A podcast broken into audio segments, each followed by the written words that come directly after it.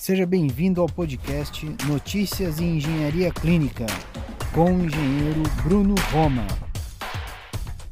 Olá, seja bem-vindo a mais um programa de Notícias em Engenharia Clínica. No programa de hoje, eu vou trazer aqui algumas informações a respeito da força de trabalho, de manutenção de ventiladores pulmonares. Vou trazer também é, umas informações sobre o CREA, eleição e, e algumas notícias do site. Vou também falar sobre o canal da Beclean no YouTube. A gente está deixando ele mais interessante para todos os profissionais. E vou falar também um pouquinho sobre o site da OMS. Tem algumas informações lá interessantes, vale a pena é, dedicar um tempinho para ver o que, que é útil né, para cada profissional, tá bom? Então vamos lá. É, primeiramente aqui a força de trabalho de manutenção né, dos ventiladores. É, Para quem ainda não conhece, é uma força de trabalho que, em conjunto, aí, a BECLIM, Ministério da Saúde, Ministério da Economia, os Senais do Brasil inteiro, montadoras de carro né, de, do Brasil inteiro também. Aí aqui embaixo tem um, uh, uma seleção de quais empresas estão. Mas o que, que é mais bacana? Assim, quantos equipamentos eles já receberam? 2.187. Em manutenção tem mais de 1.070, né? em calibração 185 e entregues 501 equipamentos.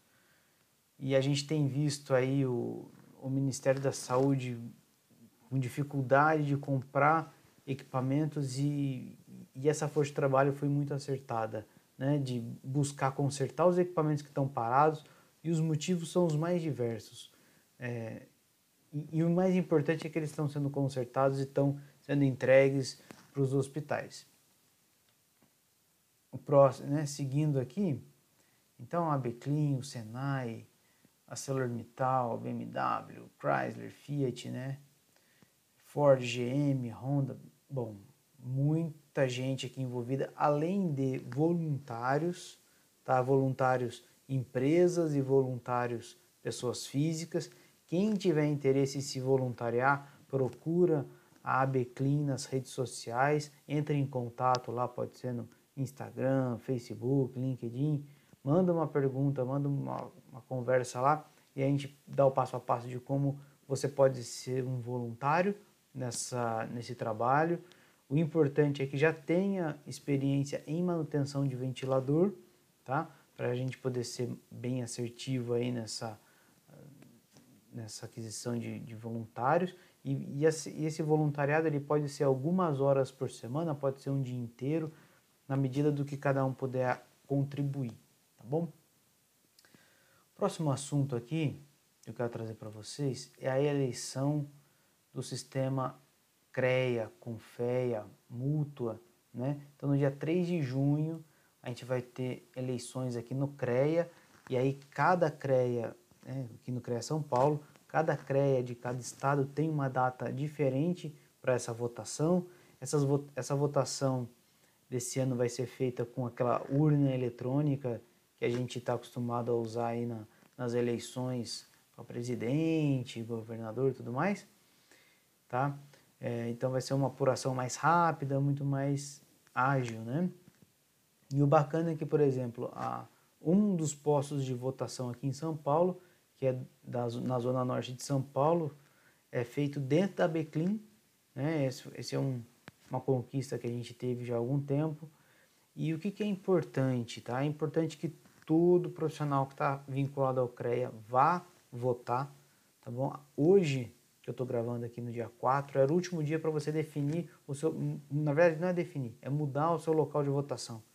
Então, se você ainda não, não definiu, você pode até o site ver qual é o seu local de votação para você ir votar, tá bom? Por que, que é importante votar? É, quanto mais profissional de engenharia clínica for até os pontos de, de, de votação e efetuarem o seu voto no candidato que for, a gente vai mostrar que a engenharia clínica ela tem peso dentro do sistema, que a gente é, a gente tem uma representatividade, tá bom? É importante chegar lá, falar, ah, eu sou engenheiro clínico, eu quero votar, esse aqui é meu candidato, tal, aí você vai lá e vota no seu candidato.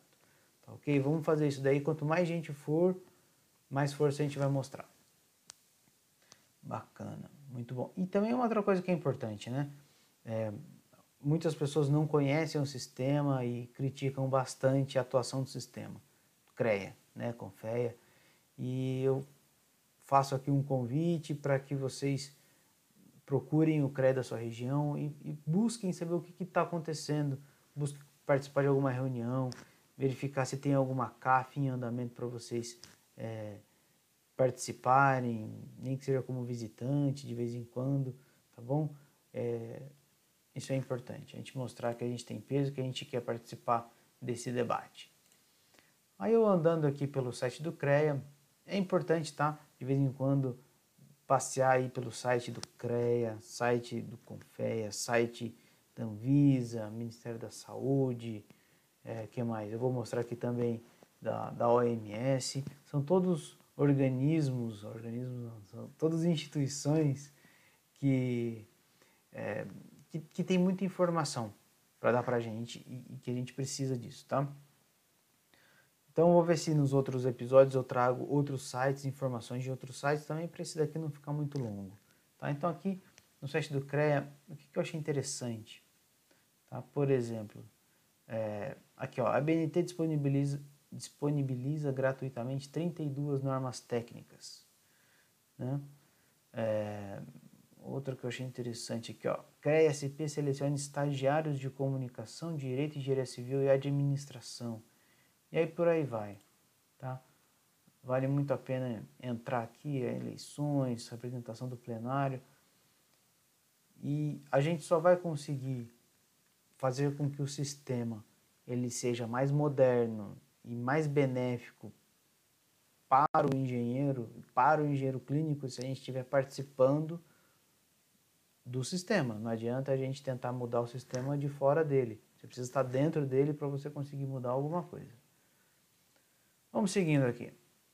Aqui é o YouTube da ABClean, tá? youtube.com/abclean, bem simples. Aí aqui tem algumas reuniões que a gente fez, desinfecção de equipamentos, uso de EPIs, reunião da regional da Beclin da Bahia. Aqui tem uma live bem bacana que a gente fez uso de máscaras, é, uma conversa aqui sobre física médica e por aí vai. Bom? Tem bastante coisa interessante. Acessem, inscrevam-se, tá?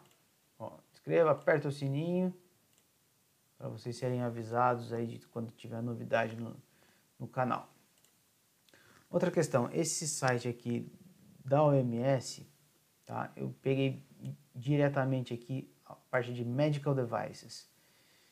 Então é, um, é o site dentro da é, o site aqui é who.int barra medical devices é, talvez vocês não estejam conseguindo ver, mas ou então digita no Google Who Medical Devices.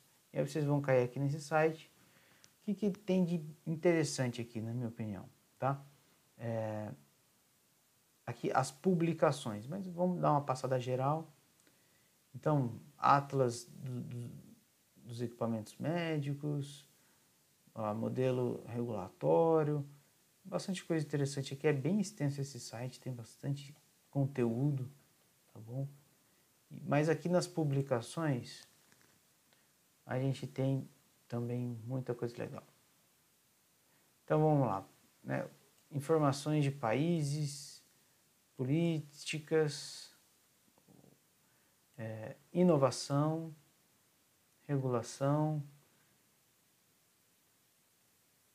Aqui, ó, esse aqui é um outro tema também bem legal, né? É, Health Technology Assessment, é, em português, é ATS, é avaliação de tecnologias em saúde, de medical devices, de equipamentos médicos.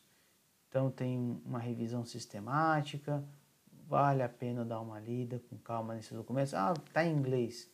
Tem que usar o, o Google Translator aí, pega o, o texto, coloca lá e vai, vai lendo porque muita gente boa escreveu esses documentos. Tá? Então vale muito a pena ler, estão todos de graça aqui, né? Então, ó, por exemplo, esse daqui, ó, gerenciamento de tecnologias em saúde. Então aqui ele vai falar de, de alguns equipamentos, por exemplo, equipamentos de ressuscitação neonatal, tá? concentradores de oxigênio, equipamentos de raio-x, manutenção de equipamentos de raio-x. Aí aqui vem o processo de gerenciamento, isso daqui é bem legal. Ó, programa de manutenção de equipamentos. É, que mais tem bacana aqui? manual de manutenção de equipamentos para laboratório. Esse aqui, ó, o CMMS, né? O, o, sistema computadorizado de gerenciamento de manutenção. É, introdução ao inventário de equipamentos médicos. Então aí tem, ó, tem uma série de documentos aqui. Vamos pegar, vamos pegar esse aqui, ó, esse CMMS, por exemplo. Agora foi. Então aqui ele tem algumas traduções, espanhol, francês, chinês e inglês. Em português, é, pelo que a gente conversou recentemente com a Adriana Velasquez, que é quem cuida de toda essa parte aqui, a coordenadora dessa parte de Medical Devices, está é, tá em, em andamento né, com uma equipe aqui da, de uma faculdade aqui do Brasil a tradução desses documentos. A gente sabe que é um trabalho difícil, é, mas se alguém tiver também querendo contribuir com esse trabalho como voluntário, pode me mandar um contato, eu coloco em contato com o professor que está à frente desse trabalho. Tá bom? E por último aqui, tem, um, tem esse site aqui, openru.org, que também é do, do, da Organização Mundial da Saúde, e tem cursos, é, alguns cursos e tem cursos em português aqui já, tá? Eu dei uma filtrada aqui já. Então aqui estão só os cursos em português. É, projeto de unidade de tratamento, síndrome respiratória, mais ou menos um, é um hospital de campanha, né? É, diretrizes de planejamento operacional, prevenção e controle, Tá? Então vale a pena, talvez esses aqui não sejam tanto para engenharia clínica, eles são, eles são mais para saúde, né, num âmbito maior assim do que a engenharia clínica, mas são cursos da OMS e vale a pena conhecê-los. Tá bom? Eu agradeço bastante vocês que chegaram até aqui no vídeo. Se vocês tiverem algum comentário, tiver dúvida, coloca aí no, no canal, no vídeo, ou então no, no meu site, tá bom? Vocês são todos muito bem-vindos. Muito obrigado, tenham um ótimo dia.